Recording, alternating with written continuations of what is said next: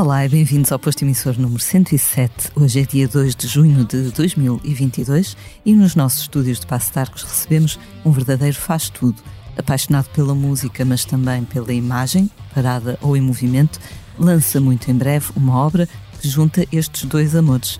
Um disco-filme cheio de fantasmas e recordações por um lado e de alegria e entusiasmo pelo outro. David Fonseca, bem-vindo ao posto emissor. Como Obrigado, estás eu, hoje? Eu estou ótimo. Estou muito bem, estou aqui na vossa companhia.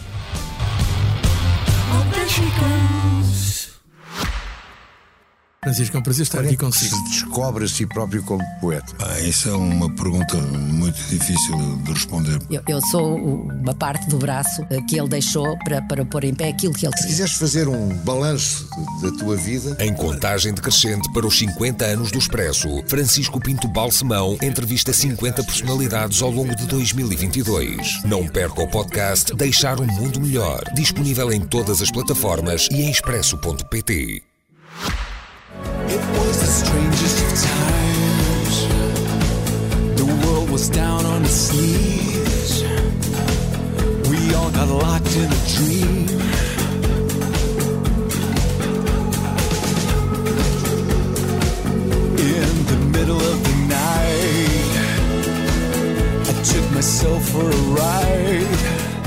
Estavas com um ar um pouco desconfiado quando Não, não. eu fazia esta apresentação. Estou, estou- estou sempre a pensar o que é que estão a dizer sobre mim. É, é uma coisa meio estranha porque eu não gosto muito de ouvir falar sobre mim, não, não é uma coisa que me, sinta muito à vontade. Então, cada vez que, que estão a falar sobre mim, eu estou aqui mesmo à frente, sinto-me um bocadinho. É como, como na- nos prémios, quando começam a falar sobre a pessoa, e uma pessoa sente-se um bocadinho porque é que estão a falar. Pronto, eu sou um bocadinho essa pessoa, sinto um Ao bocadinho menos não te, retraído. não te troquei a idade, como já aconteceu em alguns Não, não, casos. Depois tivemos de corrigir a entrada.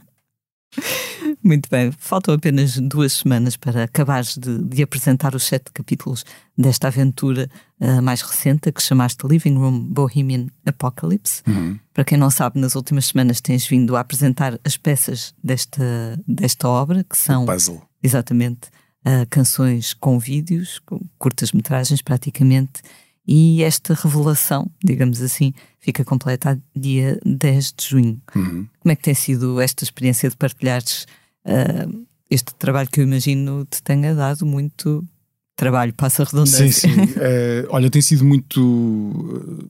tem sido muito gratificante porque de facto foi uma loucura fazer esta. Esta. Não é uma curta-metragem, quase. Uma curta, não, uma média-metragem com tudo junto.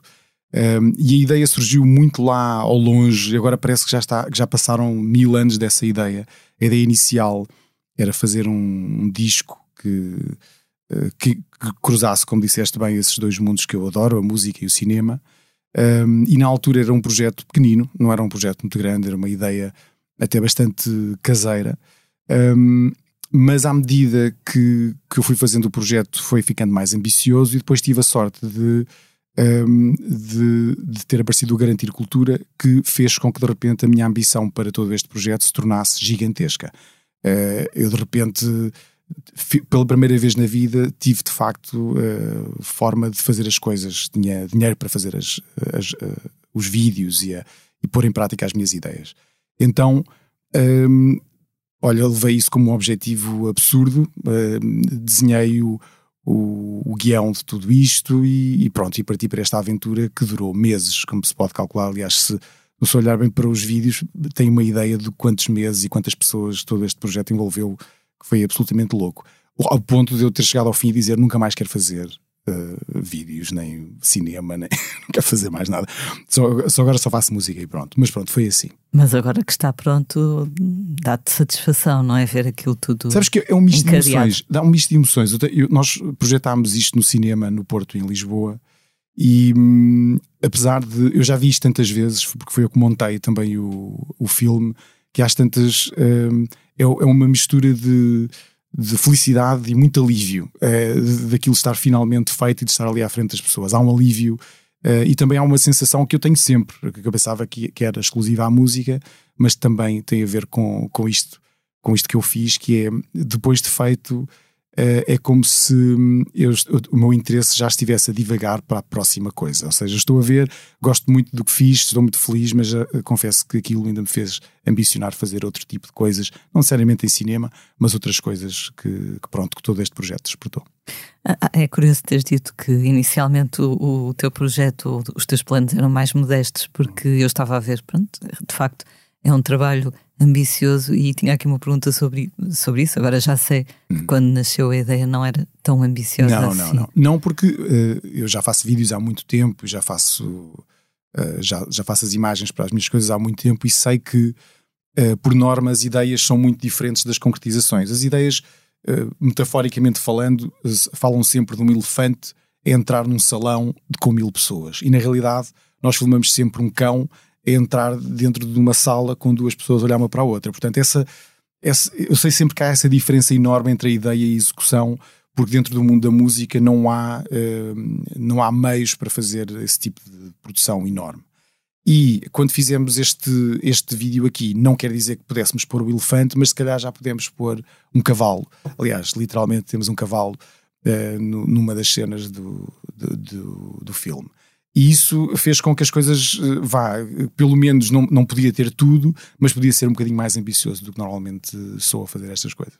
Esse cavalo corre à beira-mar uh, no primeiro capítulo, digamos uhum, assim, uhum. uh, deste disco-filme. Uh, quando é que foi filmada aquela cavalgada épica? Eu julgo que foi em outubro do ano passado. julgo eu, não quero estar a mentir, mas ela foi alguns entre setembro e outubro do ano passado, na Comporta. Um, e o cavalo, curiosamente, era talvez a única.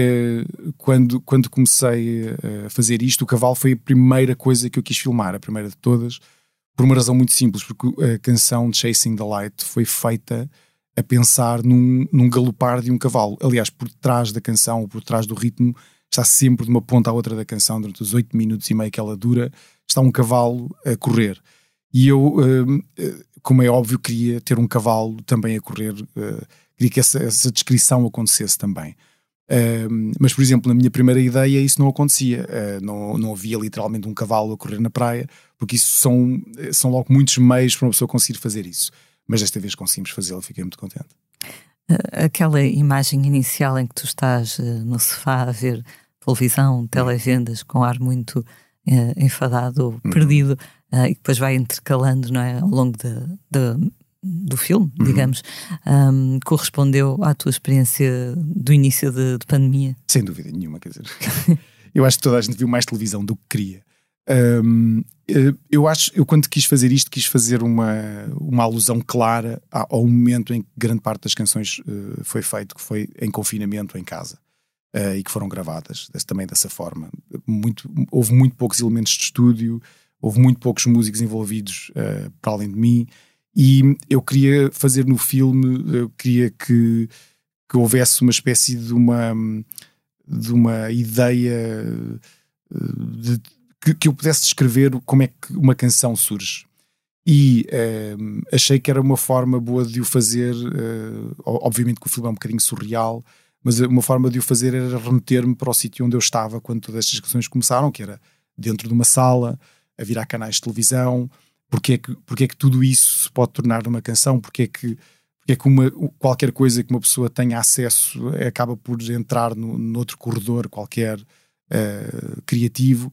E eu queria mostrar isso um bocadinho de, neste filme, aliás, uh, aquela casa onde eu moro está sempre a, uh, todas as coisas que acontecem na casa são elas que acabam por despertar uma canção de alguma maneira. E eu queria um bocadinho mostrar isso de, de, forma visual, como é, que, como é que as ideias, como é que o universo das ideias é tão abstrato e como é que efetivamente nós chegamos até lá. Há uma imagem num, num dos capítulos um, em que tu pegas num, num, par de sapatos e vem uma data de outros sapatos uhum. uh, atrás, não é? Todos uhum. uh, enlaçados, digamos. Uh, eu pensei se seria uma metáfora para a forma como as ideias te surgem, sendo uma pessoa muito dada a ter ideias. Não, curiosamente não. Essa ideia foi do Tentugal. Essa, essa eu, houve dois momentos do, de todo o filme foram feitos pelo Tentugal. Uh, e esse é o, é o tema I Gotta Learn How to Let You Go. E foi a ideia dele. A ideia dele era, uh, era no fundo, fazer uma espécie de momento surreal em que um sapato está ligado ao outro e que de alguma maneira como se essa memória de uma pessoa que não está cá estivesse sempre a perseguir-nos. Essa ideia foi do, do Tentugal, não foi minha, portanto não tem bem a ver com isso. Outra coisa que reparei é, é em alguma tecnologia arcaica que vai aparecendo, aparecem as cartas enfiadas por baixo da porta, tens um telefone fixo também no, na, na sala onde estás, uhum. uh, são referências ao passado. Uhum. São porque eu sou uma pessoa muito antiga, não é? E acho que a ideia, a mim atrai muito a ideia de.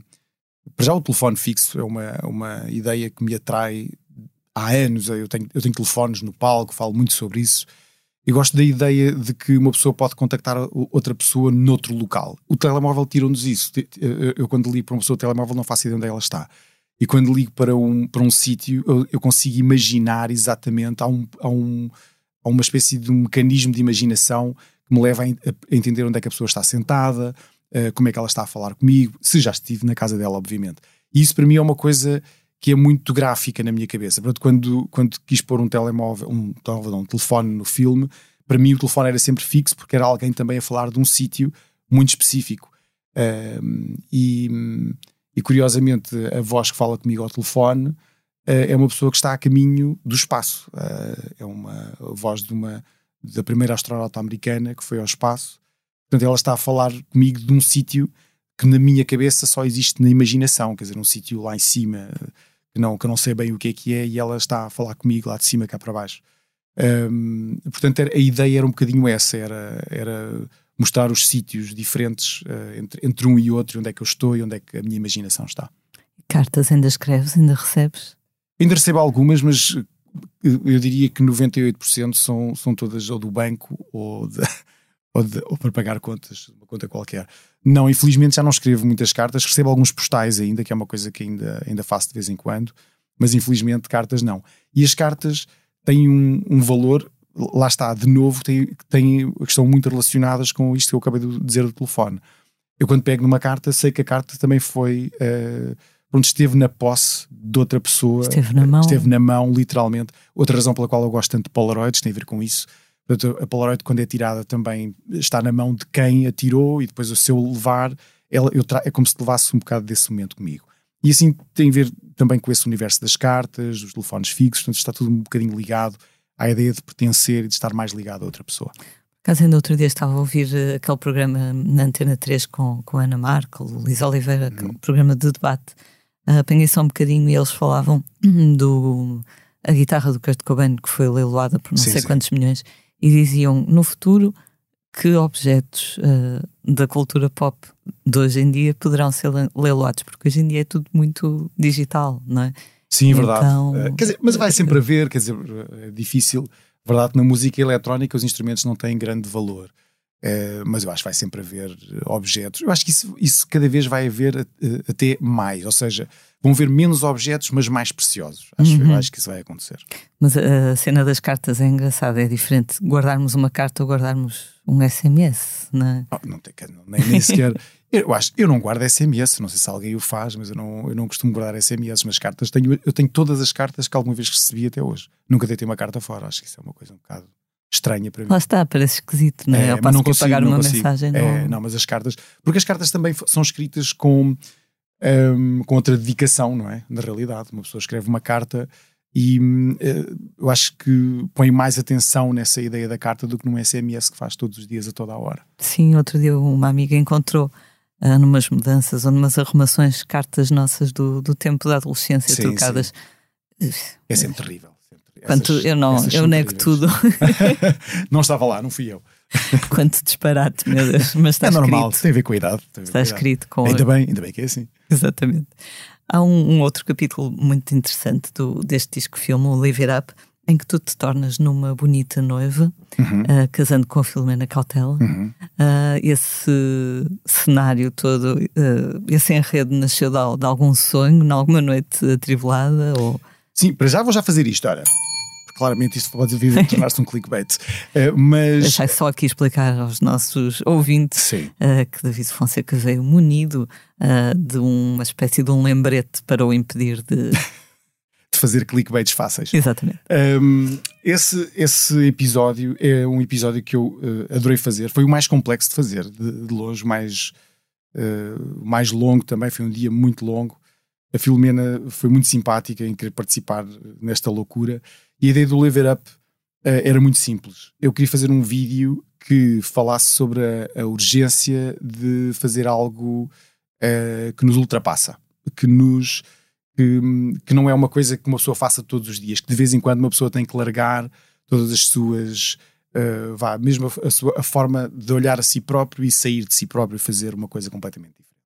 E nesse sentido eu queria fazer uh, o percurso todo de duas pessoas, duas pessoas que se encontram, que se, uh, que se conhecem, que se degladiam de alguma forma, aqui simbolizado com um jogo de ping-pong, que depois gostam uma da outra, que se casam um, ehm, e que depois dançam numa festa surreal. E eu queria que tudo isto tivesse uma espécie de componente quase de sonho. E nos sonhos as coisas são. Uh, não são necessariamente reais, são geralmente nos sonhos as coisas são ao contrário, uh, funcionam de forma diferente, funcionam de forma oposta, ou então funcionam uh, de uma maneira que nós não estamos à espera que funcionem. E por isso resolvi fazer tudo ao contrário. Né? Quando nos casamos, eu estou de facto vestido de noiva, a Filomena está de noivo, o, que, o que nos casa é o Luís Borges que nos casa tem uma bola de ping-pong, não há anéis, é, é, tudo uma é tudo uma, vá, uma fantasia de sonho, é como se fosse uma ideia surreal uh, de um sonho que está a acontecer. Uh, mas carrega uh, a, a, essência daquilo que eu, que eu gostava que carregasse, da festa, da, do desafio, da loucura, e, e, pronto, e foi assim que eu filmei o Live It Up. No capítulo I Gotta Learn How to Let You Go, uh, levas um raspanete, digamos assim, de uma personagem interpretada pelo Joaquim Monchique, uhum. que eu inicialmente está, estava a ver aquele discurso em que ele te, te repreende, não é? Uhum. por assim dizer, e pensei que ele parecia quase um, um terapeuta extremamente bruto, uhum. mas depois também pode ser, um, não sei, uma versão alternativa de ti mesmo. É exatamente isso. Uh, o Joaquim Monchique é uma, alternativa, é uma versão alternativa de mim, com, exatamente com os óculos iguais aos meus um, e que faz um papel no filme que eu faço, uh, acho eu, uh, eu não faço tão bem como ele, ele faz melhor que eu, mas que eu faço muitas vezes a mim próprio, que é a ideia autocrítica, a ideia de, de uh, eu não tenho muito aquela coisa eu, não, não me sinto importante. Ou seja, eu quando estou a fazer estas canções, quando estou a fazer estas coisas, não tenho uma visão sobre mim uh, que, que, eu, que eu esteja num sítio efetivamente especial. E aquela personagem de Joaquim Monchique é, sou eu próprio a dizer-me a mim próprio isso sistematicamente, que uh, todas aquelas coisas que fui eu que escrevi aquele texto, e aquele texto é escrito para me retirar de qualquer pódio onde eu possa achar alguma vez na vida que pudesse estar. Então, como eu tenho essa ideia uh, sistemática de mim próprio, portanto, muito mais a derreter do que propriamente a enaltecer, eu quis que isso estivesse presente, porque não, isso não é uma coisa muito presente, por norma, uh, na, na arte em geral. As uh, nós vivemos num, num, momento em que os artistas têm que se autopromover de uma forma absolutamente desmedida. Uh, nós temos eh, páginas de Instagram e de Facebook onde eh, qualquer coisa elogiosa que nos dizem, nós repetimos isso para as nossas próprias redes como se isso fosse uma coisa pronto, normal, o que não é necessariamente. Mas há uma, há uma, uma acho que é uma uma armadilha fácil cair nesse autoelogio e de uma pessoa depois achar-se de facto efetivamente especial. E já que há tantos clickbaits, meu Deus.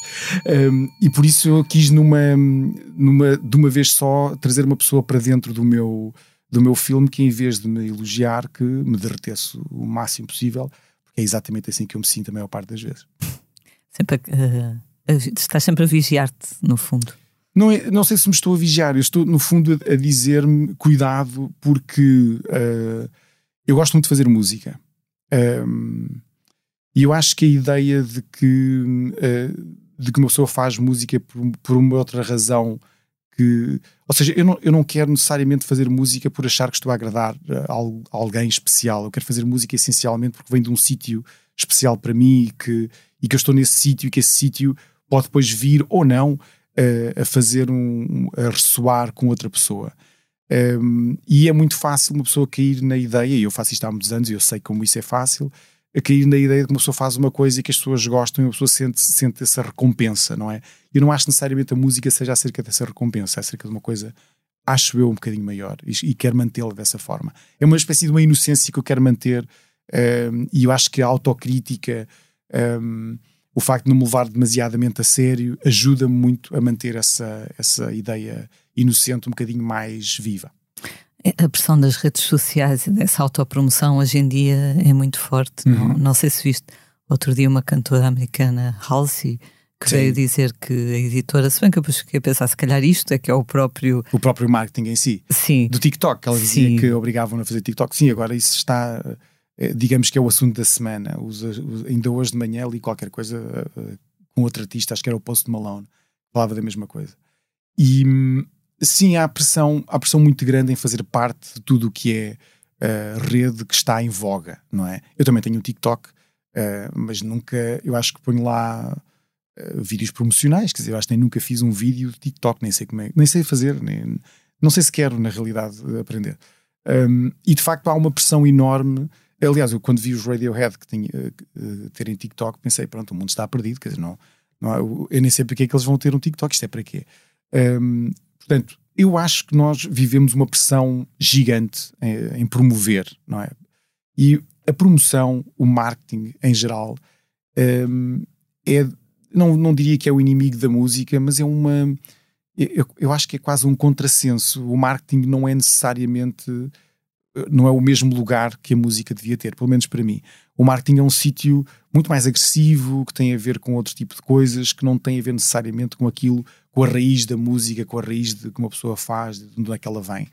E por isso é muito difícil acompanhar estes tempos, de facto é. Eu não tenho paciência para acompanhar estes tempos, uh, tento uh, usar estes meios para mostrar aquilo que eu faço. Tenho a certeza que não o faço muito bem, uh, tenho a certeza que era possível fazê-lo melhor, mas para isso tinha que me expor mais, um, expor mais a minha vida privada, aquilo que eu faço, a forma como eu sou em casa, as minhas pequenas rotinas do dia a dia. E isso, do meu ponto de vista, é uma, são coisas que são minhas, não são necessariamente coisas que eu queira partilhar, muito pelo contrário. Uh, acho que não há qualquer vantagem, do meu ponto de vista, em, em partilhar isso pessoalmente, porque se calhar até seria bom para para a minha profissão e para aquilo que eu faço e para, para a música que eu faço, mas para mim necessariamente não seria. Uh, e por isso não quero trocar uh, uh, vá o facto de poder ser ouvido por mais mil ou duas mil ou cinco ou dez mil pessoas e trocar isso pela, pela, vá, pela divulgação da minha privacidade ou da, daquilo que eu acho que é só meu. Há, há pessoas, que há gerações que pensam isto de uma forma completamente diferente e que não veem isto desta maneira mas eu cresci desta maneira. É a minha forma de ser, a minha forma de olhar para as coisas não consegue coadunar-se com essa, com essa partilha. E sinto, às vezes, não é bem inveja, mas sinto, sinto que gostava de ver as coisas, às vezes, como outras gerações veem, e há coisas que eu consigo ver e outras não consigo ver de todo. E por isso eu acho que aquilo que eu faço online é um misto, vá muito afastado mesmo assim, daquilo que é eh, a partilha sistemática das pessoas online. E por acaso ia dizer-te isso, há de ser muito diferente ser um artista, sei lá, de 20 anos, hoje em dia já, já apareceram, já surgiram neste contexto, não é? E uma pessoa como tu, que já começou nisto há uns anitos, no início, quando, quando começaste a tua carreira, era tudo muito, muito diferente, esse nível, não é? Quer dizer, sim, a promoção, o marketing ficavam a cargo de departamentos. Sim, uh, sim, não, tinha, não, não andávamos a escrever online em lado nenhum, quer dizer, isso não existia, esse mundo não existia sequer. Eh, assim como não existiam Uh, apesar de existirem telemóveis, não existiam redes, o que fazia com que nós tocássemos ao vivo uh, e as pessoas efetivamente ouvissem, não nos quisessem filmar, não quisessem levar esse momento para casa. Hoje em dia, um, a mim faz-me confusão uh, e, continuará sempre a fazer-me confusão, mas eu aceito como os tempos são. Mas na realidade, quando vou ver um concerto, um, eu diria que metade das pessoas que estão no concerto eh, não conseguem ver o concerto de uma ponta à outra sem pegar pelo menos umas 10 vezes no telemóvel, ou para tirar uma fotografia, ou para ver uma mensagem. E eu sinto às vezes que, uh, que a música, e não é só a música, se for ao cinema vejo exatamente a mesma coisa a acontecer. Um, parece que nada, não há nada na vida que nos prenda durante uma hora e meia um, que não, não possamos, não tenhamos que olhar para um telemóvel. Isso é uma coisa que me faz uma extrema confusão. Uh, porque eu diria que não há mesmo quase nada na vida que nos, que nos impeça. Isso a mim soa muito mais, parece um vício, não é? Um vício estranho, difícil de largar. Um, e, e, pronto, eh, eu, como estou no contexto da música, isso é uma coisa que me, que me diz a mim pessoalmente muito, mas não há muito que eu possa fazer na realidade. Sim, outro dia li uma notícia que dizia que o nosso cérebro não está preparado, não está equipado para tantos estímulos, uh, Ai, notificações, scroll, tudo a acontecer não. e que estamos a perder eh, capacidades cognitivas. Eu noto, noto isso não só em mim, que já estou senil há algum tempo, mas no geral acho que as pessoas têm uma capacidade muito reduzida de ouvir. Cada sim, vez sim, mais sim, perguntam de qualquer coisa tu respondes, a pessoa claramente já não está a ouvir e de forma cada vez mais acentuada. Não sei se terá a ver com esse scroll constante em que vivemos, não é? Eu acho que tem a ver com tudo, não é? Na realidade, nós todos estamos a mil à hora uh, sistematicamente, isso obviamente não, não nos ajuda, não, acho que só nos atrasa em tudo aquilo que nós podíamos efetivamente olhar. Temos dificuldade em olhar para uma coisa uh, durante um certo determinado tempo. Um, eu gosto de fotografia, por exemplo, e a fotografia hoje em dia tornou-se uma coisa que rapidamente se vê. Rapidamente. E quando eu digo rapidamente, chega a um meio segundo, um segundo.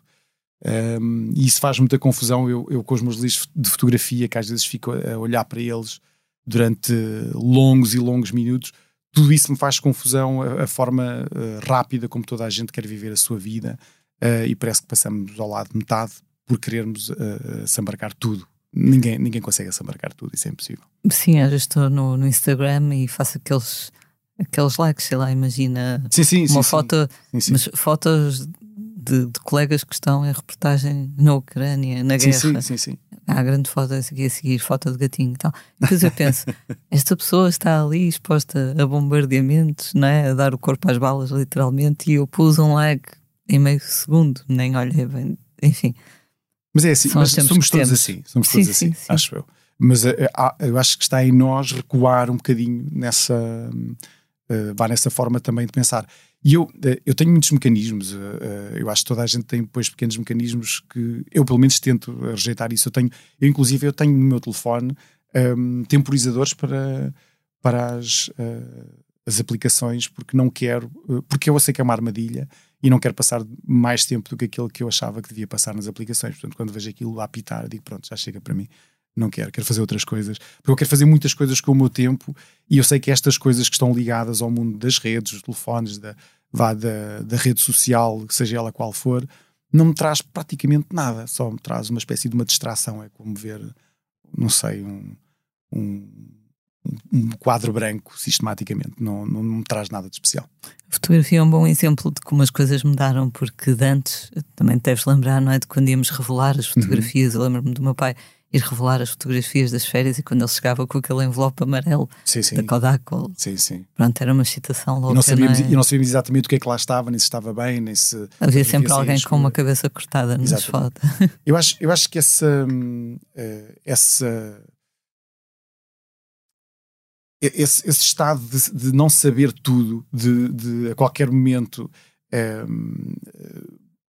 hoje em dia nós a qualquer momento sabemos tudo, nós temos a fotografia, sabemos como é que estamos, repetimos, e o facto de nós podermos estar à espera de uma coisa que não sabemos o que é, sermos surpreendidos por ela, cada vez é menor. Aliás, eu acho que a nossa capacidade de nos surpreendermos é cada vez menor. E o grau de choque tem que ser cada vez maior. Um, parece que nós, para, nos, para sairmos do sítio onde estamos, para ser uma coisa que nos diga alguma coisa, uh, tem que ser tão forte que quase nos deita ao chão. Isso é uma coisa me faz confusão, porque nem tudo na vida tem que ter um elemento absolutamente espetacular. Às vezes a, a vida pode ser muito simples, muito. Um, muito do dia a dia e ser absolutamente inacreditável. Isso passa-nos quase tudo ao lado nos dias de agora. Sem dúvida. Uh, voltando então ao teu disco, filme, uh, há outras canções como In the Zone que são um bocadinho mais, uh, mais sinistra, digamos, digamos assim. Sinistra é uma boa palavra.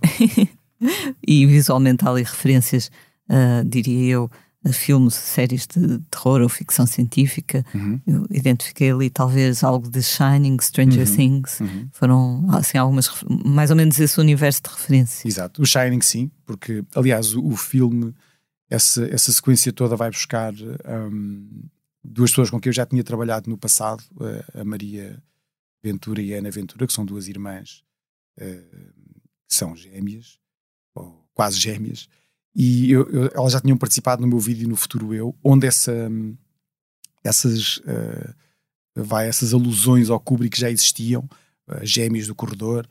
Um, e eu de repente, quando, quando estava a fazer esse, a ideia desse vídeo, pensei: não, eu preciso das gêmeas outra vez, eu preciso que elas apareçam aqui outra vez. Porque hum, eu queria fazer um, uma sequência toda ela muito fantasmagórica, muito. Uh, muito dura. Eu queria, queria fazer, uma vez na vida, queria fazer um vídeo que não fosse necessariamente agradável de ver, fosse um bocado claustrofóbico, tudo aquilo. E assim foi. Uh, e fui buscar uh, as irmãs Ventura e, e, neste caso, mais a Sofia Grilo, a atriz, e o Pedro Almendra, o ator, e fizemos ali os cinco, fomos para dentro de uma, vá, de uma espécie de uma sala que está sempre a transformar Uh, e eu e as irmãs uh, somos, no fundo, espectadores de uma, de uma ação que está a passar à nossa frente e, e pronto, somos, somos assoberbados também por ela, por essa, por essa situação. É muito metafórico, aliás, todo, todo o vídeo, eh, todo o filme é todo muito metafórico e a ideia ali, neste, neste caso especificamente, fala de uma, uma separação muito difícil, muito, muito complexa e que, e que acaba por uh, trazer imensos fantasmas à, à, medida que se vai desenvolvendo. Eu queria pôr lá, eu, eu, na realidade até queria pôr lá muito mais pessoas, mas não deu. Uh, mas eu, eu, queria lá pôr pelo menos umas 20 pessoas a, a passar lá, mas com, pronto, tivemos que fazer isto desta maneira e acabámos por ficar com 5 pessoas dentro daquela sala. Mas sim, uh, é, um, é um vídeo duro, duro e uma canção dura também e, e que, que, tenta, e que eu não digo que faça rap, mas vá, mas que entre por uma área musical também um bocadinho diferente daquela que eu estou habituado a fazer. Essa história de, de separação que, que, que, o filme conta depois uh, acaba uh, de forma solitária, não é? Tu, não querendo estar a fazer spoilers, eu sei que este capítulo ainda não foi Sim. divulgado, mas enfim, é, és tu sozinho à beira-mar, acho que podemos dizer uhum. isso. Foi, foi, foste tu que realizaste, não uhum. foi? foi? Foi a forma que tu encontraste de achar ali um, um closure, não sei. Sabes que eu, quando fiz o filme, escrevi tudo, escrevi seis capítulos e deixei o sétimo em aberto. Uh, e o sétimo, a única coisa que eu tinha era a canção, que não tinha letra. Uh, tinha só a canção que gravei em casa e tínhamos um momento da canção também que foi gravado em estúdio com cordas. E eu sabia que aquela ia ser a última canção, mas não sabia sobre o que é que ela falava e quis escrever o filme todo e as canções todas e no fim queria decidir o que é que, o que, é que a canção era sobre e isso tinha decidido que era no final eu, eu decido sobre o que é, que é a canção, vou escrever a letra e depois vou sair desta casa e vou cantar a canção de outro sítio qualquer. Aliás, a última canção é cantada ao vivo, uh, não, não é uma gravação uh, em estúdio. O que se vê ali no vídeo sou mesmo eu a cantar na praia. E a ideia era a fazer um vá que o último tema eh, não fosse uh, não ficasse preso dentro daquela casa uh, que eu pudesse vá sair metaforicamente também do confinamento e que pudesse estar num sítio onde essa sim mais onde essa solidão fosse claramente aparente uh, mas que eu pelo menos estava livre não é? Livre num sítio.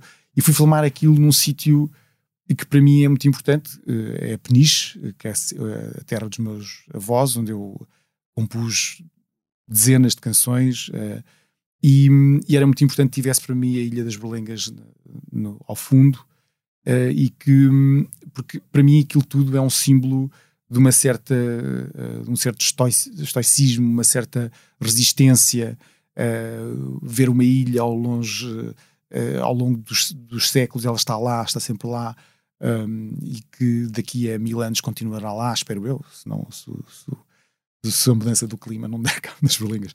Mas, mas sim, queria que essa última imagem fosse uma imagem um, de uma certa coragem uh, solitária, mas uma certa coragem, e por isso guardei isso tudo para o fim. Tanto que eu, eu filmei uh, este, este último vídeo uh, praticamente, acho duas semanas antes de nós estrearmos o primeiro episódio. Foi mesmo muito perto já de, de, começarmos a estrear tudo isto. Queria mesmo que eu soubesse de certeza sobre o que é que era essa canção e acho que descobri. O, o disco, o filme, vai, estar, vai ter uma edição uh, física, uhum, certo? Uhum. Sai no dia. Uh, sai agora em junho, suponho. Uhum. Desde junho a 10 de junho, 10 de junho. É mesmo no feriado que sai, então. É, exatamente. Okay. Não tem nenhum significado especial, calhou ser o dia 10 de junho. Sim, sim, sim. Há pouco referiste as sessões de, de exibição que houve em Lisboa e no Porto. Um, houve direito a, perguntas e respostas, sim, sim, não sim, foi? Sim, eu... Que tipo de, de, feedback é que tiveste? Eu tive um feedback uh, uh, muito interessante. Acho que havia muita curiosidade também sobre o processo uh, de filmagem, do, o porquê de algumas, de algumas escolhas. Mas acho que havia, acima de tudo, uma certa curiosidade em perceber a forma como tudo aquilo nasce, pronto, como, é, como é que uma coisa daquelas nasce e como é que chega até ali àquele momento, uh, portanto, no processo. Acho que há muitas, uh, muitas questões acerca do processo em si, uh, do processo criativo, como é que se transforma o processo criativo em algo que efetivamente se filma.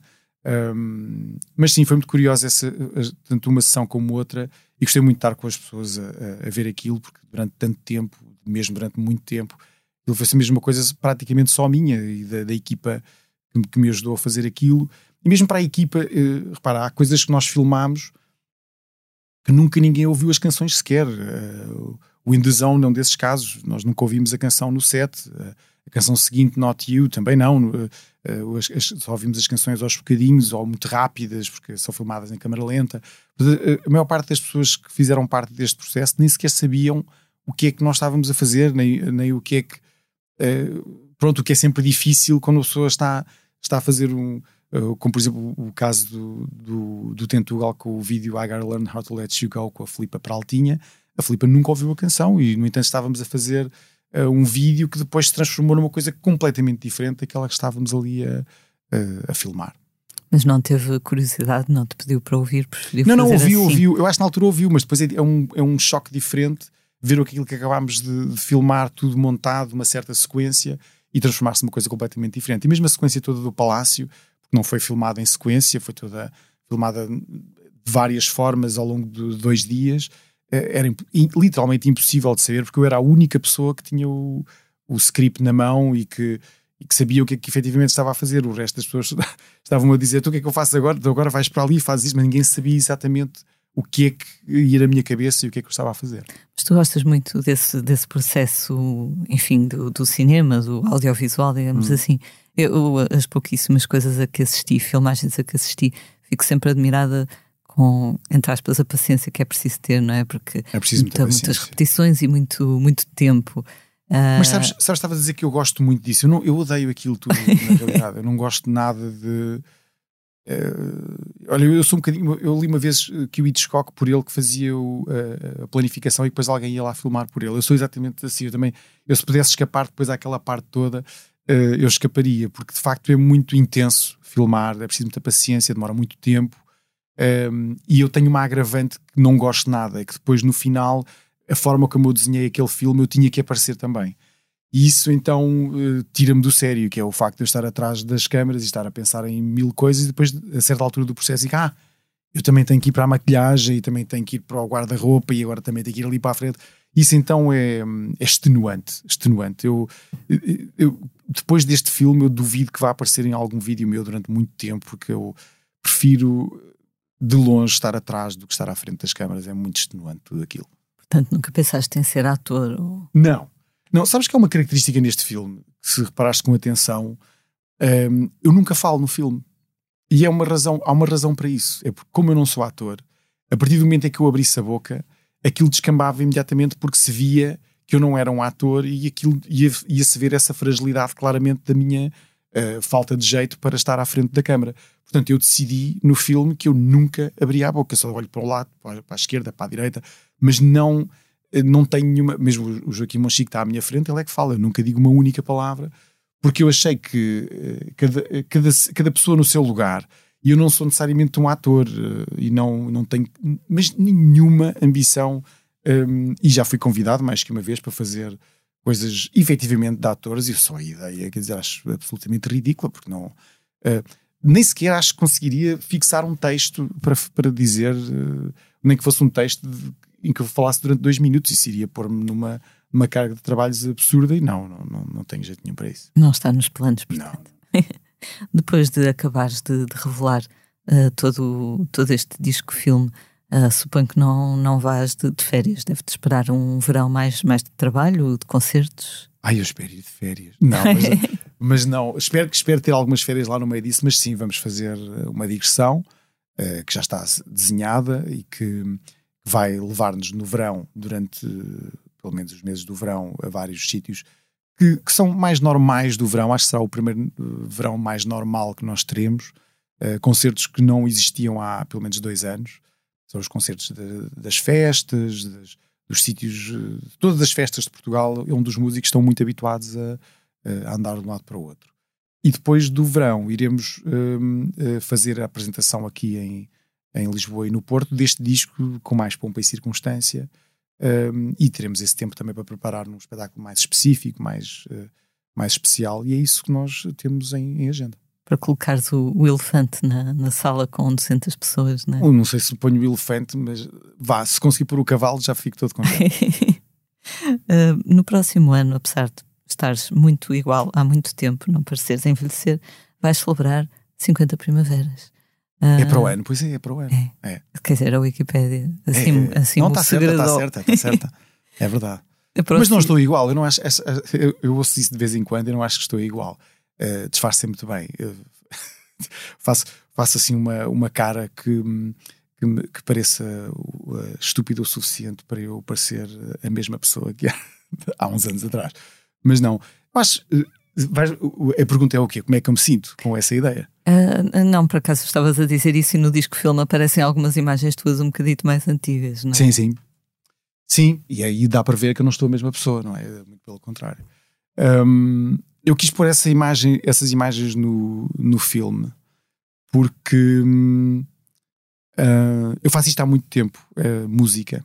E quando estava a fazer essa canção que se chama Chasing the Light, eu queria escrever, eu quis escrever uma canção sobre a ideia de perseguir uma, uma coisa que é muito abstrata, que eu também não sempre bem o que é que é. Gostava de saber e continuo a persegui-la. E às tantas, quando estava a fazer o vídeo, eu perguntei-me há quanto tempo é que eu faço isto, esta ideia de perseguir uma ideia abstrata. E literalmente fui aos meus arquivos e comecei a ver uh, um, gravações de mim quando era muito mais novo, aos 25 anos, a gravar discos com o Silence 4, um, e depois, depois disso, a fazer minha, os meus primeiros passos na minha, na minha aventura a solo. E, estava a olhar para, para aquelas cassetes e pensei: isto é, é a mesma coisa. Uh, nesse sentido, é, eu acho que é exatamente a mesma coisa. Eu sinto exatamente a mesma energia. Uh, que eu acho que, aliás, há uma, há uma frase uh, nessa canção que fala sobre pirilampos dentro de um jarro. E é uma história que eu não me importo contar, mas essa história tem a ver com a minha infância. Um, e eu, eu, faço uma analogia muito grande uh, com essa história.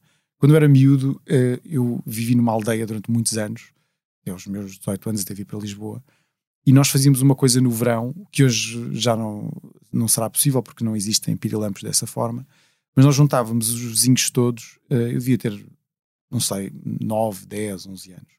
Nós juntávamos os vizinhos todos na rua em noites muito quentes de verão e todos levávamos um frasco e colecionávamos o, o maior número de pirilampos que nós conseguíamos dentro do frasco. E depois juntávamos os pirilampos todos dentro de um frasco maior e colocávamos os pirilampos no meio da sala e apagávamos as luzes todas e ficávamos ali durante uh, eh, 15 minutos uh, a ver os pirilampos que iluminavam literalmente a sala toda.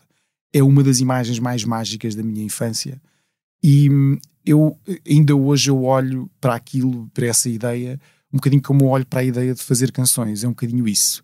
Eu ando por aí, apanhar os pirilampos, a juntá-los e depois no final ponho, ponho na sala e vejo o quanto é que ela efetivamente ilumina uh, e quanto, quanta luz é que ela tem. E no final nós libertávamos os pirilampos todos, obviamente, senão os pirilampos morriam, não é? Então libertávamos todos outra vez para o jardim e, e assim era. E fazíamos isso pelo menos uma ou duas vezes no verão. Um, e essas imagens uh, de mim a, a, procurar pirilampos, salvo seja, quando eu tinha 20 e tal anos, uh, diziam muito. Uh, e, e, eu acho que ac acabaram por colocar um, um, um fator emocional muito grande nesse, nessa sequência de imagens. Porque de repente eu, eu pelo menos, consigo entender que, que acima de tudo, que, o que significa mais, as pessoas preocupam-se muito com a idade e com a a ideia de envelhecer, eu acho que mais importante é, é, é, ter uma ideia muito presente de que uma pessoa está a continuar a perseguir algo que ainda é um bocadinho inocente. Eu queria dizer, tem a ver com, com essa ideia que falaste no início, não Uhum. querer perder uma, uma certa. não quereres perder uma certa inocência. Não, não quero, não quero de todo. E isso dos pirilampos também era algo que hoje não aconteceria sem tentarmos registar um vídeo, uma imagenzinha para o Instagram. né? Exatamente, eu não tenho imagem nenhuma disso. E eu, eu tenho a certeza que a imagem que eu tenho na minha cabeça não é exatamente como ela aconteceu. Eh, de certeza que na minha cabeça ela é muito mais mágica e incrível porque vem da memória da minha pessoa aos 8, 9, 10 anos. E as memórias alteram-se al- à medida do tempo. E para mim, essa memória alterou-se num sítio que é absolutamente intocável, é, é impressionante. Não há nenhuma fotografia que dê cabo desse momento. Não sei se tens irmãos, mas às vezes acontece, por exemplo, eu lembrar-me de uma coisa e a minha irmã dizer que não foi nada assim. Sim, sim, sim, tenho, tenho um irmão. E sim, isso acontece muitas vezes. eh, Temos essas discussões eh, com ele e com outras pessoas do meu passado, dizer, ah, isto aconteceu, e as pessoas dizerem, não, não, não, não foi dessa forma. E eu não acho que, que a memória tinha que ser factual. Nem sempre. Às vezes é importante que seja factual, outras vezes nem sempre, porque eh, ela de facto modifica-se. Eh, e, e modifica-se sempre a nosso favor, na realidade. Eh, isso é a nossa vaidade e narcisismo sempre a falar um bocadinho, mas as memórias uh, uh, acabam sempre por fazer de nós um bocadinho, pessoas um bocadinho melhores. Ah, sim, naquela altura eu era assim, era assado, não é? Eu só acabo por, por se um, autoelogiar com a, com a memória, que é uma coisa que eu também acho que é uma armadilha que uma pessoa tenta fazer. Por isso é que as outras pessoas não se lembram das mesmas coisas da mesma forma, não é? Porque na nossa história nós somos sempre mais heróis do que nas outras. E, geralmente somos a personagem É a principal. principal, não é? Porque eu estava lá, portanto tinha que ser a personagem principal. Enfim. Referiste o Silence 4. Eu reparei que partilhaste um- um- numa história, não sei, algum ouvinte Uhum. a partilhar um- uma canção da banda. Uh, voltar eh, a tocar com a banda não, não é tentador, nem que fosse só alguns concertos. clickbait. Ahm, não, não seria. Quer dizer, eu já o fiz, sabes? Uh, Sim, nós, sim, nós fizemos isso em 2014 e eu adorei fazer isso. Uh, gostei muito de estar outra vez com eles. Gostei muito de tocar aquelas canções todas outra vez. Foi incrível. Ahm, mas não, não consigo perceber como é que isso que iria caber na minha vida, na realidade. Uh, Uh, e, e não quer dizer que não o faça. Às vezes tenho, às vezes de repente, às vezes acordo e penso assim: olha, hoje era um daqueles dias que nós íamos tocar todos juntos e tal. Às vezes isso acontece, mas não estou a ver como é que isso aconteceria de um ponto de vista mais uh, alargado, porque nós temos vidas muito diferentes, temos percursos completamente diferentes. Um, e, e eu continuo a fazer música, uh, pronto, sozinho. Portanto, eu teria que, que parar essa atividade para fazer outra. É uma coisa que confesso que não me alicia assim tanto não sou uma pessoa muito nostálgica em geral. Não, não tenho muito essa ideia de olhar para trás, fazer as coisas, eh, ir buscar como era antes. Eu sei que, estas, que, que a nostalgia deve ser provavelmente um dos maiores eh, negócios da nossa era. Um, não fosse o Top Gun, neste momento, uma das dos filmes que todas as pessoas querem ir ver. Eu, eu nem sequer vi o primeiro, portanto, não, não- acho que não vou ver o segundo. Um, e, e a nostalgia nunca me disse grande coisa. Nunca. Nunca, desde o início, hum, mesmo quando, quando essa nostalgia ainda era quase uma coisa mesmo ali ao lado, já não me dizia nada. Portanto, eu estou muito mais interessado na coisa que vem a seguir do que aquela que já fiz. E aquela que já fiz acaba por me entediar muito depressa e por isso é que eu eh, estou sempre a fazer canções e discos e coisas. Tem a ver muito com isso. Portanto, voltar ao Challenge Force seria muito divertido, tenho a certeza. Uh, seria muito divertido uh, tocar as canções, efetivamente, a estar com as pessoas, mas depois, ao mesmo tempo, não é uma coisa que me alicie daí por além. O que não quer dizer que não aconteça, porque eu nunca sei o que é que vai acontecer amanhã, não faço ideia. Claro. No ano passado tivemos aqui no, no podcast o Luís Jardim, músico Uhum. e produtor, eh, com os créditos firmados no chamado estrangeiro. E disse ele que o David Fonseca podia ter sido um sucesso em Inglaterra se alguém acreditasse nele. É um artista do caraças. Não sei se na altura viste esta citação. Não.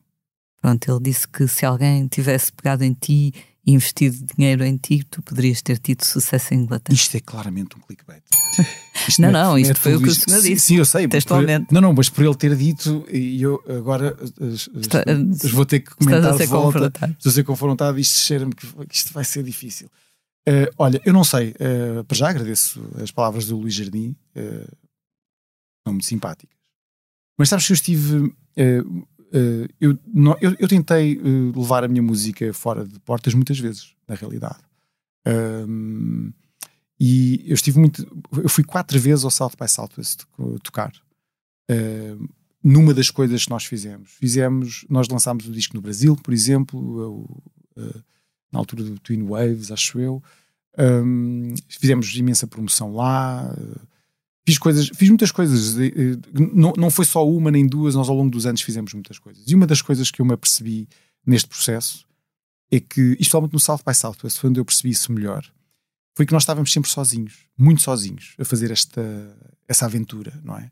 Enquanto que a maior parte das pessoas que lá estava, e eu conheci muitos músicos uh, lá e que conseguiram fazer, uh, de carreiras internacionais, mas conseguiram tirar as canções e, e os seus projetos fora do país base, um, quase todos eles, a esmagadora maioria deles, tinham apoio do governo. Quase todos eles. E isso, para nós, colocava-nos logo imediatamente num sítio muito atrás dos outros. Uma das coisas que eu aprendi nesses sítios é que uh, não basta só o talento. Uma pessoa pode ser, uh, pode ser muito talentosa e eu vi imensas pessoas à minha frente, eu vi músicos absurdamente talentosos no South by Southwest que nunca chegaram lá de nenhum do ponto de vista de exportação da sua música porque uh, não tinham outra maneira de o fazer, estavam sozinhos também a fazê-lo.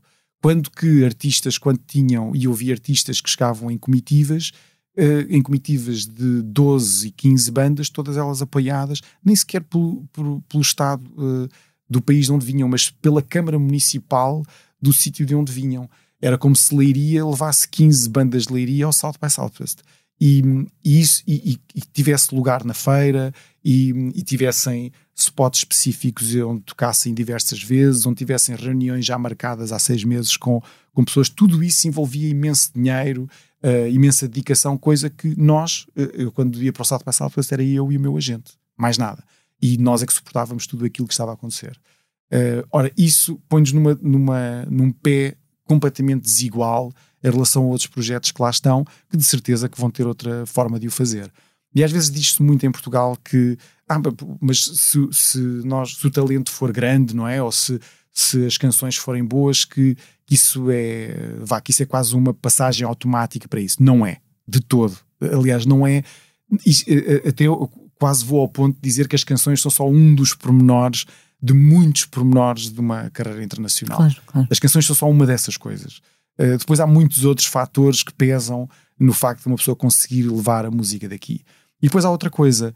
Um, ehm, nós, quando levamos, uh, por exemplo, fado de Portugal lá para fora, a concorrência é a nossa. Uh, eu, eu, se fosse fadista, a minha concorrência era outro fadista.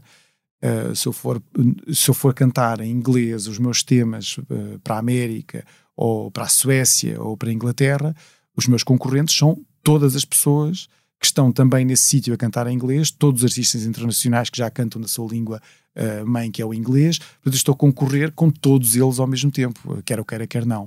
E isso também me coloca numa num, num sítio completamente diferente, como muitas vezes me disseram, uh, e aqui é mesmo diretamente para o clickbait, uh, tipo, eu estou a concorrer diretamente com o Sting. Uh, e disseram-me isto uma vez, portanto, não, não, estava a concorrer com projetos alternativos ou projetos. não, eu estava a concorrer com todas as pessoas que faziam parte do mainstream, porque a minha música tinha uh, lives de mainstream, então eu estava a concorrer com todos os projetos que tinham milhões atrás e que tinham uh, muito apoio por trás e eu estive quase sempre sozinho nessa, nessa luta. Não diria sempre, porque a Universal também me ajudou muito, especialmente em Espanha, no Brasil. Uh, em Espanha fizemos imensas coisas também, mas nunca, uh, para, para fazer uma coisa do ponto de vista mais geral, estivemos quase sempre sozinhos. É difícil furar o, também o eixo anglo-saxónico sem, sem um grande investimento. Sim, é muito difícil. Por exemplo, agora no ano passado, aqueles, aquela banda italiana que ganhou o Festival da Eurovisão, uhum. agora aparece não é na minha, ontem uhum. vi uma entrevista com eles. Uh, mas é preciso, lá está, uma, um, um, veículo de disposição normal. Sim, foi sim, o que eles sim, tiveram. Sim, foi o que é? tiveram, exatamente, com a Eurovisão. Uh, eu, por acaso, uma vez conheci uma rapariga de 20 anos em, em Budapeste, umas férias em Budapeste. Ela era grega uhum. e sabia falar português. Gostava de aprender, mas já falava muito bem. Mas porquê? não é? Porque é que uma grega decidiu aprender a falar português? E ela ficou assim com um pouco de vergonha. Pensei, pronto, ok, algum namorado português. Não, ela tinha-se apaixonado pelo Salvador Sobral no Festival de Eurovisão. Então queria aprender que é para poder falar com e ele. E aprendeu. E acho, aprendeu. e acho que fez muito bem. O português é uma língua absolutamente inacreditável. Sim, mas pelos vistos ali no, em alguns países, já também no leste da Europa, eh, pronto, por algum motivo acharam, acharam piada ao Salvador e ele toca muito lá. Ainda bem. Exatamente.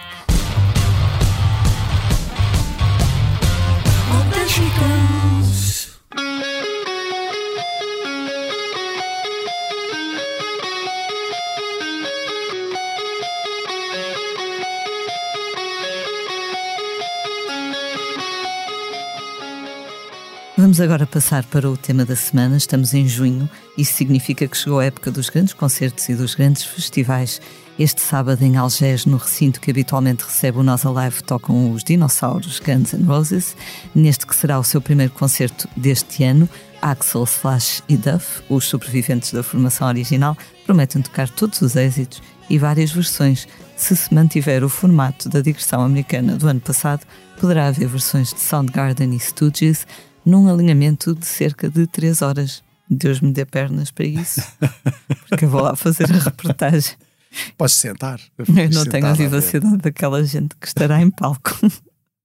Ficas sentada a ver os Guns N' Roses. Se é a primeira vez, se calhar. Não, ou não, se calhar muita gente vai lá estar sentada a ver. Aquelas cadeirinhas de praia horas. que os velhotes levam para a praia sempre que não, não são só os velhotes, eu também levo essas Não, cadeiras. eu gostava, eu gostava de ter uma. Não, não, eu levo, eu levo eu- eu- aliás, não tem nada a ver com o assunto, mas aprendi com um amigo meu que disse: leva a cadeira para a praia que não te vais arrepender.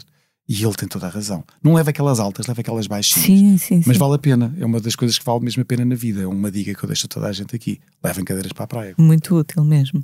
Como estamos a falar de um concerto à moda antiga, com muitas bandas e muita gente, é importante referir que as portas abrem às 16h30, às 18 toca o guitarrista Gary Clark Jr., às 19 os Last International e às 20h30 os Guns N' Roses. A organização lembra que os espectadores devem levar uns, isto parecem as recomendações do meu, do meu pai, devem levar um chapéu para o dia, um casaco para a noite, o bilhete, naturalmente, e um documento de identificação. Também há objetos que não podem entrar no recinto. Vejam no site Blitz que está lá tudo explicado. Esta semana foi também anunciado o cartaz final de vários festivais. De 6 a 9 de julho, o mesmo Passeio Marítimo de Algés vai receber o primeiro Nós Alive desde 2019 parado desde a pandemia, o festival tem nos Metallica, Strokes ou The Weasel os grandes nomes e esta semana anunciou mais alguns artistas, como os portugueses Três Tristes Tigres e no palco comédia a lenda Hermano José. Também em julho, uma semana depois do Nós Alive, o MEC volta a receber o Superbox Super Rock. Entre as últimas novidades estão Mayra Andrade ou os Capitão Fausto, que tocam no dia de aquecimento do festival 13 de julho. Anunciados foram também os primeiros nomes do Festival do Crato, que em agosto levará ao Alto Alentejo artistas como The Jesus and Mary Chain, Gabriel Pensador ou Dean Santiago. O cartaz destes festivais e todos e mais alguns está no site Blitz. David, achas que é bom voltar a ter esta animação como espectador? Uh, também pensas ir a algum festival? Sabes que eu nunca, curiosamente, eu nunca fui muito de ir a festivais porque hum, os festivais, uh, gosto muito, uh, aliás, costumo ir sempre. Uh, digo, não, não costumo ir, mas acabo sempre por ir um festival qualquer. Mas gosto mais de ver ambiente de sala, uh, em qualquer concerto, seja de qualquer banda. Não é o sítio ideal para mim vê-los num festival, porque, por norma, eu gosto de ver o que se passa e o festival, hoje em dia, são muitas outras coisas. E eu não acho necessariamente uma, uma mudança má. Há muita gente que às vezes é muito crítica para com os festivais, com a forma como têm outras coisas, mas acho que tem a ver com o tempo, com os tempos que vivemos. De facto, os festivais teriam que oferecer outras coisas às pessoas para, para ser aliciante. Uh, não apenas a música, passam-se outras coisas também. Uh, mas eu pessoalmente gosto mais de ver concertos em, em sala. Uh, aliás, eu acho que tenho, eu já tenho o bilhete para o Michael Kiwanuka já desde o ano passado uh, para ver, porque acho que é um músico absolutamente extraordinário um, e para os da Smile também. Um, por isso, sim, estou muito expectante. E fui ver a, a Érica de Casier há pouco tempo também, ali ao Lux, que é uma, uma artista que eu também gosto mesmo muito e, e gostei de ver do concerto. Portanto, muito, fico muito contente de voltar a essa vida dos concertos, não só de fazer, mas também de estar com pessoas, de, de estar nesse ambiente gosto muito. Michael Kiwanuka tem um daqueles tiny desks, aquelas atuações. Sim, sim, já vi. Muito, muito lindo mesmo. É incrível. Ele é um músico absolutamente extraordinário e é um músico antigo, à moda antiga. Sim, sim. Ou seja, é, é um músico que, que, toca com instrumentos, com outras pessoas. É, não há muito recurso a eletrónica. As, as, canções são muito à base dessa ideia de estar aqui, de tocar. É uma coisa. É um músico raro, diria eu. Incrível.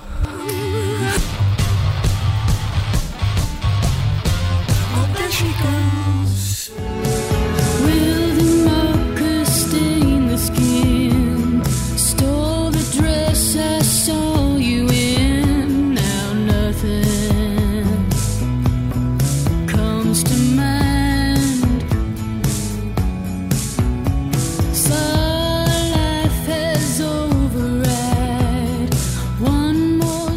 Vamos agora falar do que andamos a fazer na redação. Eu fui ali até ao átrio aqui do edifício para falar por Zoom com a Sharon Van Etten. A cantora compositora norte-americana esteve esta semana em Lisboa para dar começo à sua nova digressão, mas a nossa conversa aconteceu à distância de cerca de 9 mil quilómetros, que segundo o Dr. Google é a distância que separa Lisboa de Los Angeles.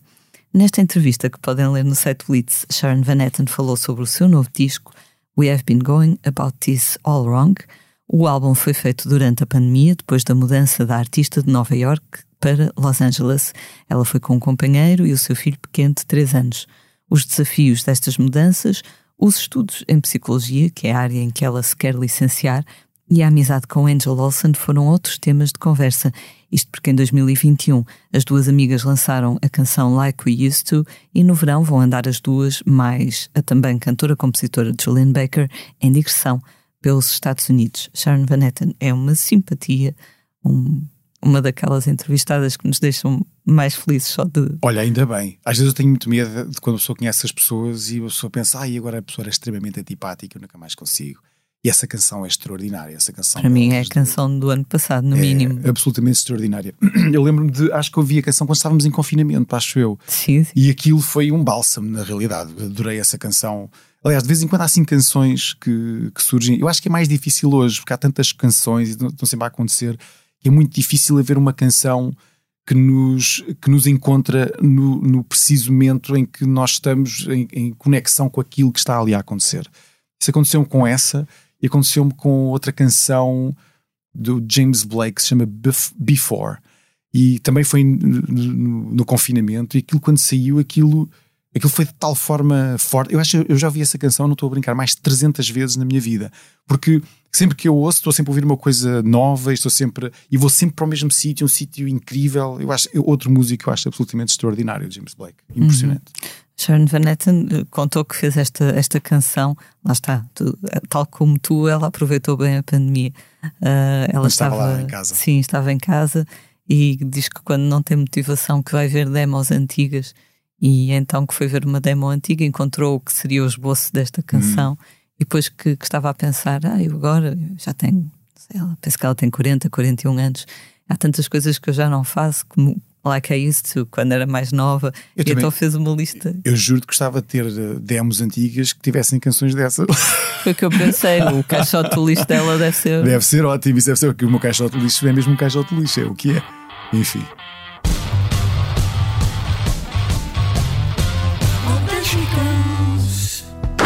Can't say that I'm sorry when I don't feel so wrong anymore. I can't tell you I'm trying when there's nothing left here to try for. Vamos agora falar de um disco que chega esta semana às lojas e ao streaming. Trata-se de Big Time, o sexto álbum da norte-americana Angel Olsen, de quem ainda agora falávamos a propósito da sua amiga Sharon Van Etten. Big Time é um disco bem negro, quase, uh, uh, peço desculpa, sucede All Mirrors, que era um disco bem negro. Este novo capítulo, pelo contrário, é bem mais doce e luminoso, embora a inspiração para as canções tenha sido ainda mais dramática. Segundo a autora, Big Time é um álbum sobre a força expansiva de um novo amor, mas temperado por um profundo sentimento de perda. Isto porque, aos 34 anos, a moça decidiu revelar a sua orientação sexual aos seus pais. A conversa correu muito bem, mas infelizmente, duas semanas depois, O pai ficou doente, acabou por morrer e a mãe também acabaria por falecer pouco depois. E no meio disto tudo, ela foi para a Califórnia gravar um disco com o Jonathan Wilson, um produtor e músico que, cujo pico de carreira foi aqui há uns anos ter dado um showcase aqui mesmo em Passo de Arcos.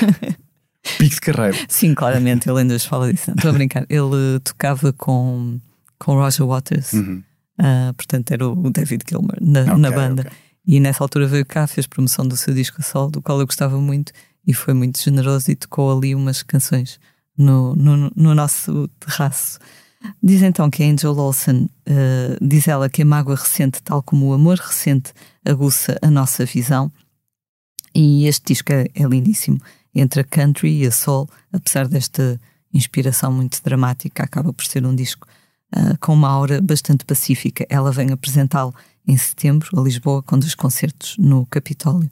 Já ouviste algum do- dos singles? Ainda não, ainda não, porque, pronto, sabes que uma das coisas eh, mais terríveis de quando se está a fazer eh, discos e quando se está muito ligado a, a esta parte toda da produção, da montagem, é que é impossível ouvir música enquanto está a fazer estas coisas. E eh, eu acabei eh, o, o filme até relativamente pouco tempo, estive muito concentrado nisso e vai levar um bocadinho de tempo até eu eh, ouvir música, eh, pelo menos nova música, eh, com a mesma vontade que eu ouvia anteriormente. Eu, neste momento estou. olha, estou a fazer uma coisa que eu faço de vez em quando, que é recuperar vinis da minha adolescência e estou a ouvi-los de novo. Eu acho que é para repor a minha cabeça outra vez no sítio em que eu gosto de ouvir música novamente e que eh, ouço aquilo como, não como um trabalho, mas como um prazer. E por norma faço isso sempre a ir recuperar as coisas que me fizeram descobrir música inicialmente e que acabam por eh, vá tocar essa campainha cá em cima e depois eh, regressar às novidades. Eh, mas neste momento é o que eu estou a fazer, mas estou muito, muito expectante para ouvir o disco novo dela. Durante a pandemia, acho que muita gente voltou a ouvir as canções com as quais tinha sido feliz. Feliz, É não possível, Mais é do que música nova. Sim, sim, eh, eu, eu tenho, eu acho que eu pensava que era só eu que fazia isso, mas depois chego à conclusão. Aliás, a maior parte das pessoas, depois dos 35 anos, já só ouve a música que ouvia até lá e depois repete. Eh, eu conheço, é impressionante o número de pessoas que eu conheço que já só ouve músicas que já só que conhece, se não conhece, não quer ouvir. Eu acho que daí também se traduz o sucesso de rádios como é a M80, eh, que tem a ver muito de novo com esse exercício de nostalgia. Um, eu acho que é interessante, obviamente, ouvir coisas que nos levam para um sítio uh, do passado, mas também continuo a achar muito interessante ouvir coisas que nos põem neste presente e que, e que falam sobre o presente, porque senão o passado só fala sobre o passado, mais nada. Mas pronto, hoje, curiosamente, vinha a caminho daqui a ouvir um, um disco que, do Lloyd Cole, que ele próprio odeia, mas que eu adoro, porque faz parte da minha adolescência, que é o Don't Get Weird on Me, Babe, que é um disco que ele fez com uma orquestra, assim, uma coisa muito assim uma coisa até diria meio pop chunga quase, mas que eh, por, uma razão qualquer me, me atrai sempre a ouvir o disco e sempre que o ouço ouço mais do que uma vez. Isso e qualquer disco dos Prefab Sprout, mas isso sou eu é que tenho uma, uma grande fixação com, com o Paddy McAloon, tenho uma, uma admiração enorme por ele eh, e durante o confinamento eh, uma das coisas que eu fiz foi aprender a tocar uma das canções dos Prefab Sprout, porque nunca consegui, porque elas são todas extremamente difíceis, extremamente técnicas de tocar, com posições de, de acordes que eu nunca, ainda hoje não sei fazer, e descobri uma que eu consigo tocar e consigo, confesso, foi um dos grandes orgulhos da minha, do meu confinamento, foi tocar eh, a canção The Ice Maiden dos Prefab Sprout. Houve quem fizesse pão, tu dedicaste Mas também fiz pão. também fizeste pãozinho. Fiz, fiz, também fiz pão. Entrei nesse disparate porque pensei, isto é uma onda, não vou ficar de fora desta onda. E fiz pão, fiz três vezes pão. A primeira correu mal, as duas correram tão bem que pensei, tenho que parar de fazer pão, porque senão não vou fazer outra coisa senão comer pão durante o confinamento. Porque era mesmo bom, confesso. Pão é a melhor coisa, a meu ver. É ótimo.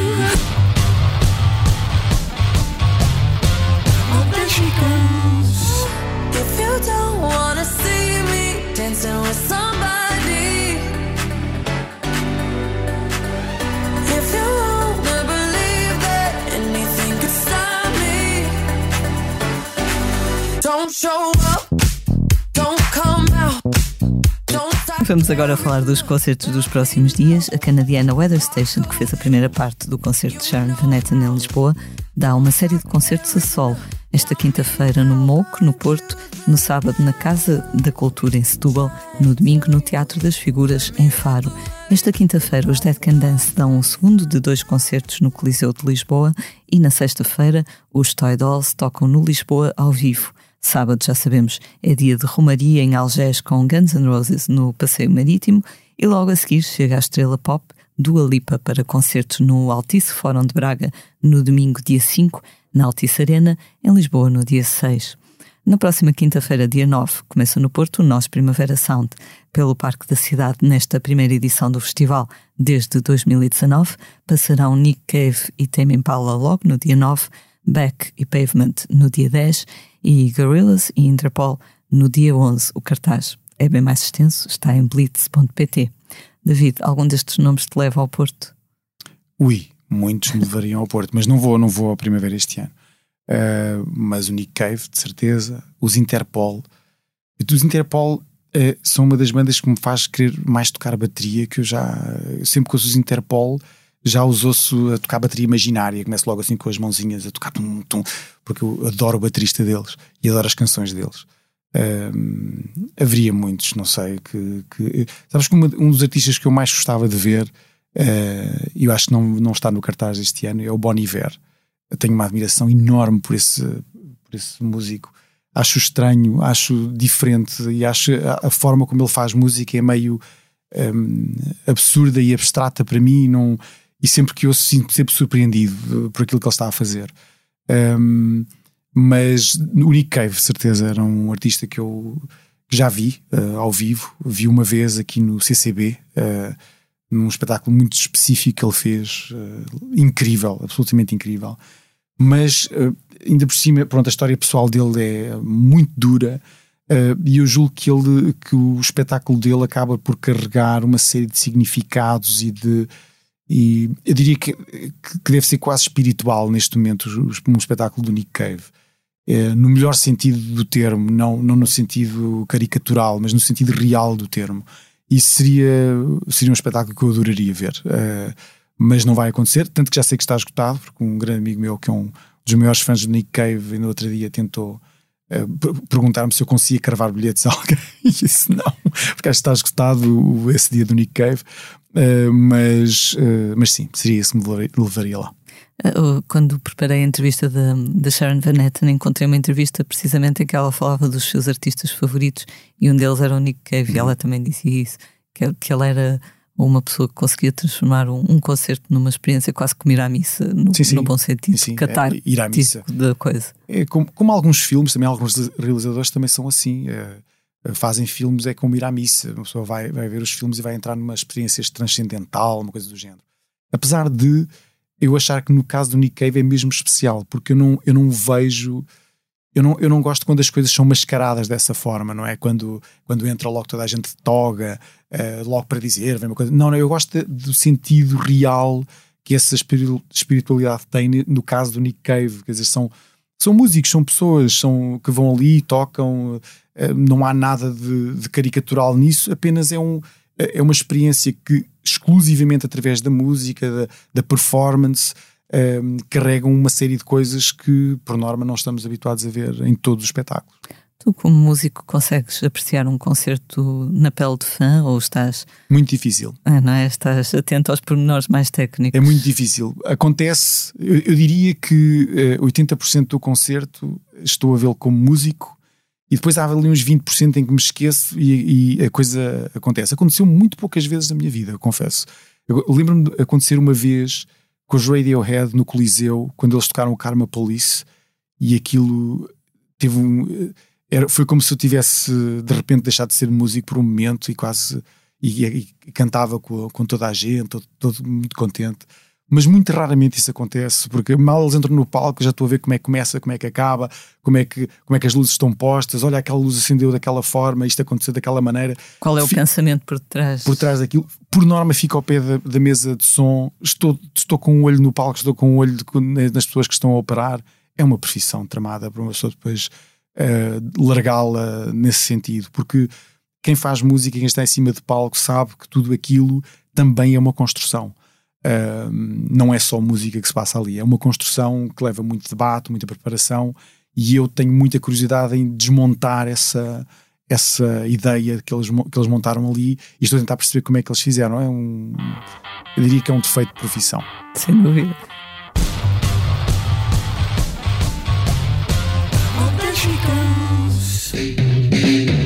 Stop, baby, stop, baby. I think you just took it too far. You're talking nonsense and you need to relax. Breathe in, breathe out. Just pretend you're alive and we'll act like you're human, which you're clearly not. And now, why would I come home to you every night to repeat the same conversation? To start a fight, I mean, I hardly know you, I get it. Chegamos assim ao final de mais um posto emissor. Fica o nosso agradecimento. Obrigada, David. Foi um Obrigado, prazer. meu. Tenho que fazer isto. Ó. Ah, Exato, para terminar. Eu sou a Lia Pereira, os temas de abertura e conclusão são de Legendary Tigerman, edição multimédia esteve a cargo de João Luís Amorim. Vamos finalizar, como é habitual, com uma leitura. David, o que nos trouxeste? Olha, eu trouxe uma coisa muito simples. É, é, eu quis, quis ser, vá, quis fazer uma oposição aos eh, 50 minutos que o meu filme tem e da paciência que é preciso para ir de uma ponta à outra do filme. E trouxe um, um haiku do José Tolentino Mendonça do livro A Papoela e o Monge, que é um dos meus livros favoritos. E é um, um haiku, é basicamente é um poema de três linhas, eh, de, tradição japonesa, um, e que encerra geralmente uma ideia muito abstrata e no caso deste livro do, do José Tolentino Mendonça é absolutamente extraordinário. E eu vou ler um uh, que fala sobre o silêncio, não fosse eu tivesse feito parte uh, de uma banda chamada Silence 4. E diz assim: O silêncio não é o oposto, mas o avesso. Who